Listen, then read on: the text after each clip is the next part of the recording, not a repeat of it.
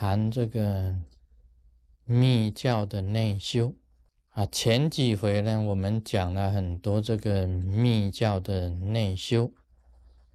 那么它最主要的呢，也可以这样子讲，就是把着火升起来，那么把这个明点呢，这个溶解溶解，那么最后呢，把身体的这个。脉跟轮全部给它解开，这个时候呢，你就全身呢能够放光，就红光大成就，把我们的这个人本身的这个佛性啊，那么内在的这个光明呢，整个给它释放。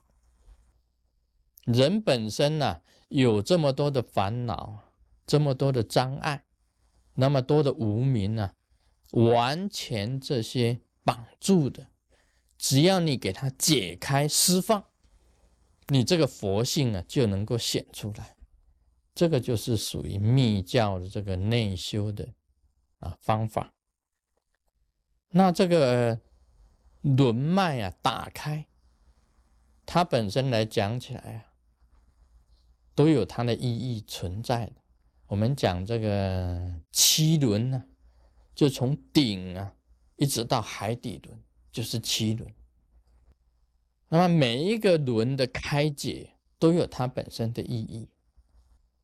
一个我们讲这个密轮呢，密轮开解，在密教里面讲，密轮一打开的话，你就可以得到寄生智，就是得到了。这个智慧就是波叶密轮呢，是代表着智慧的。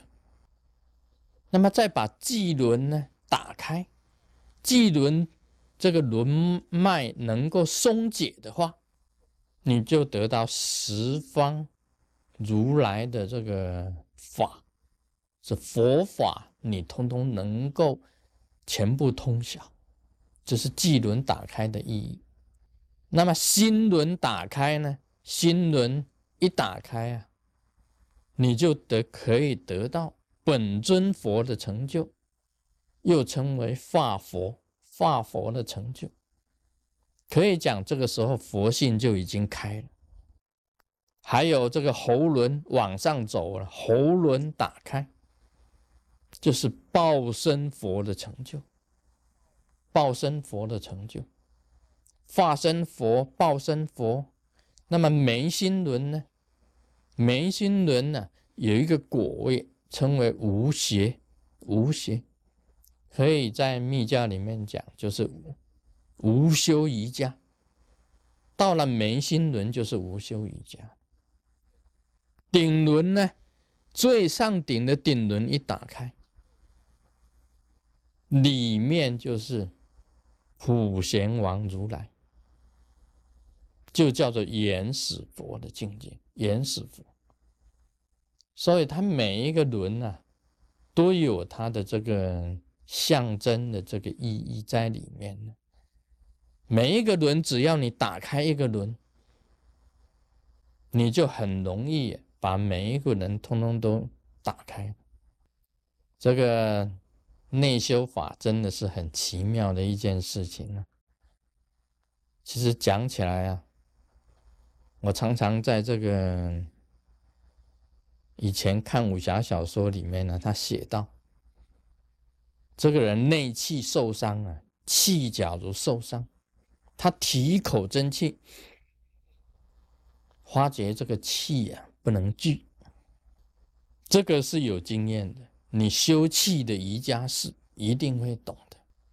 你平时提一口气，有充实感。充实啊，而且这个气啊能够聚。你假如生病的时候，你提气看看。生病的时候啊，你提一口气，哇，这一口气呀，它不能聚，不能聚在一起，蒸汽涣散。在武侠小说里面就讲，这个是破功。哎，写的很有道理。我自己本身有这种经验，你在跳远的时候啊，你在跳远的时候，你要跳啊，先吸一口气，吸一口真气进来，然后整个人提起来，就可以跳得很远。在武侠小说里面，人物啊，他想要啊，这个好像说施展轻功啊，要吸一口真气，要吸一口真气的，结果这个真气啊，吸起来不充实，涣散。涣散就是说，他气一提起来提不起来，他迟来精啊，结果花结啊，这个真气涣散，到处流窜，没有办法控制。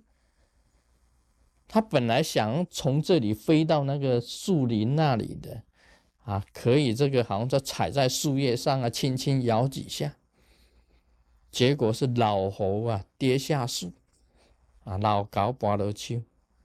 一口真气提不起来，半途上他就掉下来。今天修这个内法，密教的这个内法，你会有一种感觉哦。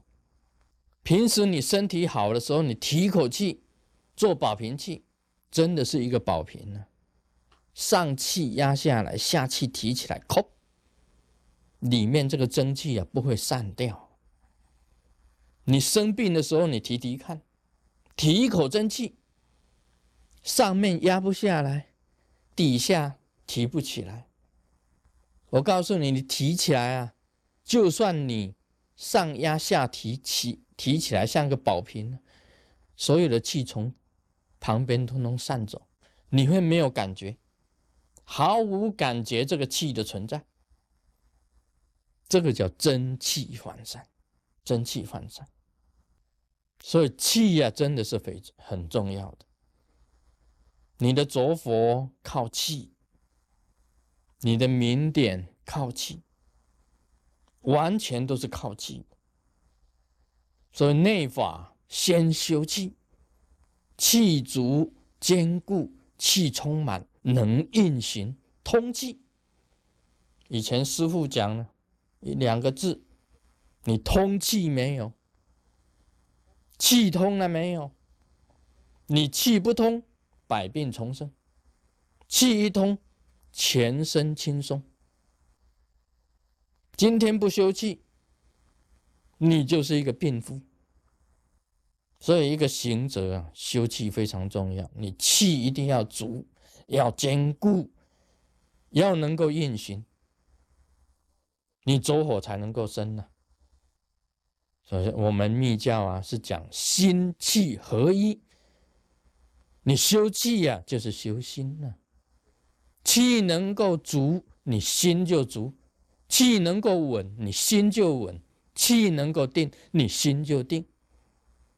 学佛为什么？